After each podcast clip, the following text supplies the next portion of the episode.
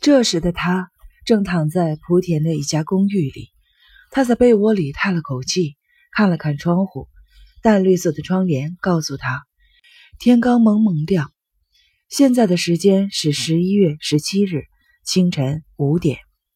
尤西昨天夜里十二点下了前夜班，坐末班车回到了家里，睡下的时候已经快两点了，而且睡得很浅。昨天上班时。听了岸川夫妇的话，心情很沉重。他们说，十一月十四号尤西上白班那天，到医院看望麻里子的那个年轻的女人，好像自杀了。他们是在电视新闻里看到的。尤西不知道那个年轻女人的名字，但知道她跟梁平的关系非同一般。当时尤西看见她的挎包里掉出来的裹着布巾的菜刀，为什么拿着菜刀？尤西也不知道，但至少觉得那菜刀不是冲尤西来的，莫非是为他自己准备的？是不是应该告诉梁平？尤西一直在犹豫。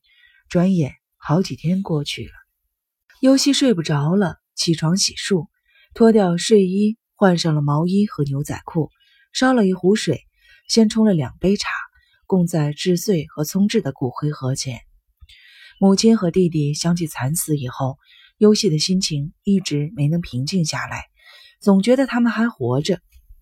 骨灰盒旁边摆着一盆叫做仙客来的花，优希默默地给花儿浇了水。这盆花是岸川夫妇送的。岸川夫人把花儿送到他手上的时候说：“养这个活物好。”接过这盆花的时候，花蕾还都是闭着的。现在。已经有几个开出了洁白的小花，更多的花蕾也将开花。尤西从来没有想过要养个活物，植物了、动物了都没有养过。他一直不认为自己有养活什么东西的能力。可是这盆仙客来放在骨灰盒的旁边，只不过给它浇浇水，它就开花了。这么一点点的精心，就能使它焕发出生命的光彩。看来。只要有一个能够安心生活的地方，就能够依靠自己的力量保住生命。这么单纯的一件小事，竟然使尤西感到了安慰。突然有人在敲门，这么早，谁会来我这里呢？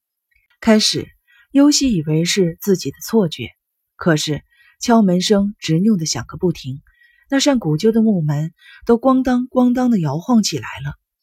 生意郎，要不就是梁平。尤西一边这样想，一边轻声的问：“谁？您能开一下门吗？”听不出是谁的声音。这么早来打搅你，对不起了。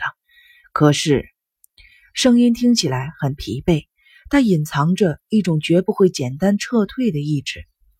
你是谁？尤西又问了一遍。我是伊岛。尤西感到意外，是当警察的伊岛吗？把有泽交出来，伊岛低沉有力地说。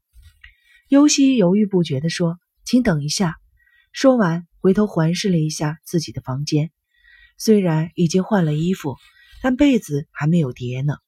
这时，伊岛用拳头砸起门来，大叫：“有泽！”尤西吓了一跳：“别砸门好不好？有泽，出来！”伊岛继续大叫。尤西赶紧把被子。简单的整理了一下，把门打开了一条缝。只见伊岛面容憔悴，身穿黑色的葬礼服，站在了门口。尤西用谴责的口气质问道：“你到底想干什么？”伊岛不客气的推门闯进来，不顾尤西的阻拦，查看了所有可能藏得住人的地方，然后粗暴的扯开了窗帘，打开了窗户向外看。窗帘把花盆碰倒。致碎的骨灰盒掉在了榻榻米上。伊岛回过头来，表情很吓人。有泽在哪里？尤西关上了门，转过头来，走到了伊岛的面前，狠狠地给了他一个大嘴巴，愤怒地说：“这是我母亲的骨灰盒。”伊岛瞪着眼睛愣住了。尤西蹲下去，把用厚布包着的骨灰盒抱了起来，在小桌子上放好，又把另外一个。被碰歪了的骨灰盒扶正，说：“这是弟弟的。”伊岛愣了愣，眨眨眼睛：“对不起啊，我不是故意的。”尤西把花盆也扶了起来，看见湿土洒在了桌子上，就去找了块抹布擦了小桌子，然后擦起榻榻米来。伊岛沙哑着嗓子说：“再找一块抹布，我帮你擦。”用不着。尤西打断了他的话。伊岛看着小桌子上的骨灰盒问：“还没有安葬吗？”尤西没有回答，站起来整理被伊岛弄乱了的窗帘。清晨的冷风从外面吹了进来，但尤西没有关窗户。伊岛平静下来，蹲坐在榻榻米上，认真的问：“你怎么看？你弟弟把你母亲……你不这么认为吗？”我弟弟什么都没干。尤西顶了他一句，去卫生间换了一块抹布，回到了房间里继续擦榻榻米。伊岛又问：“有泽没有来过吗？”沉默了一会儿。他又自言自语地说：“是啊，冷静的想想，他不会到你这里来的。这才像那小子的为人。再说，你也不是那种轻浮的人。”说完，又沉默不语了。尤西忍受不了沉默，抬起头来说：“他没来。你是怎么知道我住这里的？你们医院的人告诉我的。您到我们医院去了？”伊岛垂着头，自嘲地笑笑。我跟那小子认识很久了，我早就看出来他能当个好警察，一直认真的教他。他呢也听我的，虽然年龄相差不少，但性格合得来。那小子脾气古怪，这么多年了，大概只在我的面前笑过吧。除了我以外，他一个朋友都没有，老的讨厌他，新来的怕他，所以。我听说他有两个从小就认识的朋友，而且其中还有个是女的的时候，吃了一惊。一岛抬起头来，接着问：“可以这么说吧？那小子看你的时候，眼神也好，说话也好，马上就变得不正常起来。那表情除了喜欢你以外，还隐含着更深刻的意义。所以那小子失踪以后，我首先想到的就是那个叫常赖的律师和你。”他失踪了，伊岛好像没有听见尤西的问话似的。现在我才醒过味儿来，正因为他把你看得很重，所以才不会轻易的到你这里来。出了什么事吗？伊岛没有马上回答尤西的问题。我去厨房喝点水行吗？没等尤西同意，伊岛就跑到了厨房，拧开了水龙头，咕咚咕咚的喝了起来。喝完水。他用黑礼服的袖子擦了擦嘴。那闺女的父亲跟我一起当过警察。他去世以后，我是一直把那闺女当做我的亲生女儿来对待的。后来有泽跟她好上了，甚至都考虑过结婚。尤西看着伊岛的侧脸，静静的听他说下去。那闺女死了。尤西不由得闭上了眼睛。他想起了在多摩英医院见过的那个年轻女人，你认识？伊岛问。不知道名字，但是奈绪子，早川奈绪子。尤其想起了岸边夫妇提起的电视新闻，是电视新闻里说的那位吗？我没看电视，不过我想，电视新闻会播的吧。他到我们医院去过。伊岛皱起了眉头。什么时候？干什么去了？尤西把奈绪子去医院的经过告诉给了伊岛，但没有提菜刀的事。尤西相信，死去的奈绪子也不愿意提到这件事的。那时候有泽到医院去了吗？没有。那位叫早川奈绪子的对我说，不会第二次见到我。他对我跟有泽之间的关系好像有什么误会。不是误会，即便对你是误会。对有泽也不是误会，伊岛说：“早川奈绪子的死跟有泽有什么关系吗？”昨天早晨，他给我来了电话，他对我说：“奈绪子死了，请我帮助料理后事，还还说都怪他。”说完就把电话给挂了。当时我还以为他是胡说八道，但还是到那闺女家去了，身体都凉了。尽管我知道没救了。还是把她送到了医院。说到这里，伊岛又喝了几口水，优希也觉得口渴起来。伊岛又用袖子擦了擦嘴。我向上边汇报了有泽的事情，上边一边组织验尸，一边设置了搜查本部。现在最重要的是要找到有泽。我没有跟任何人提到过有则跟你有关系，因为那只是我的直觉，而且我得全力以赴地处理奈绪子的事情。那闺女除了我以外，身边没有别的亲人，我得跟她在北海道的哥哥联系。伊岛转过身去，又拧开了水龙头，用凉水冰了冰额头。你看，我跟你说了这些有什么用呢？说完，好像突然像想起了什么似的。你觉得他有可能去哪里呢？不知道，常来那里您没有去看看吗？常来我也找不到。这么早的打搅你，对不起了。哪里？但是那小子早晚会到你这来的。他不见你是待不下去的，所以这只是我个人的要求。